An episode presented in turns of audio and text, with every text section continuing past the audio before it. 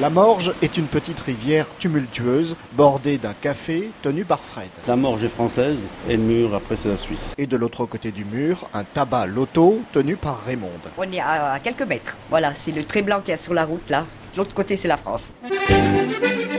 Ici, on est en Suisse et là-bas, ils sont en France, mais euh, en fait, c'est le même village, quoi. Et si je vous dis France-Suisse hein, en football Aïe aïe, ça va être chaud. si la Suisse bat la France, euh, la fête quoi. Si c'est la France, on tire un peu la gueule. de l'autre côté de la ligne blanche, Fred compte ses clients. Alors, français, suisse, suisse. Les deux là-bas, un suisse, un français, c'est moitié-moitié, comme la fondue. J'espère qu'on fasse match nul, comme ça il n'y aura pas d'histoire comme la dernière fois. Parce qu'après, les Suisses nous font la tête, ils reviennent plus pendant 15 jours. Non, non, ça va être très amical. On va gagner 3-0, nous, les petits Suisses.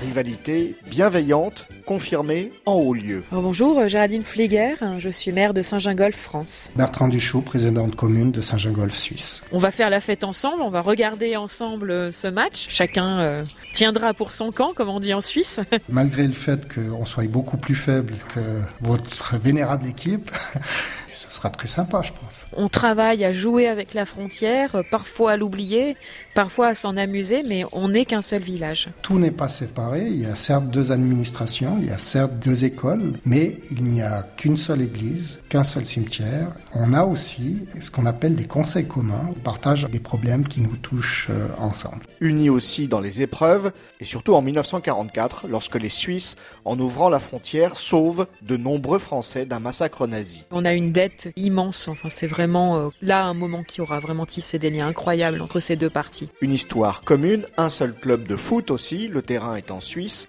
mais les joueurs sont en partie français, présidé par Gauthier Ominal qui dans cette curiosité frontalière ne voit pas que des avantages. Pour les, Suisses, on, vient les concurrencer sur le marché du travail. Et puis du côté France, on va nous reprocher euh, d'augmenter euh, les prix de l'immobilier puisqu'on a un pouvoir d'achat plus élevé.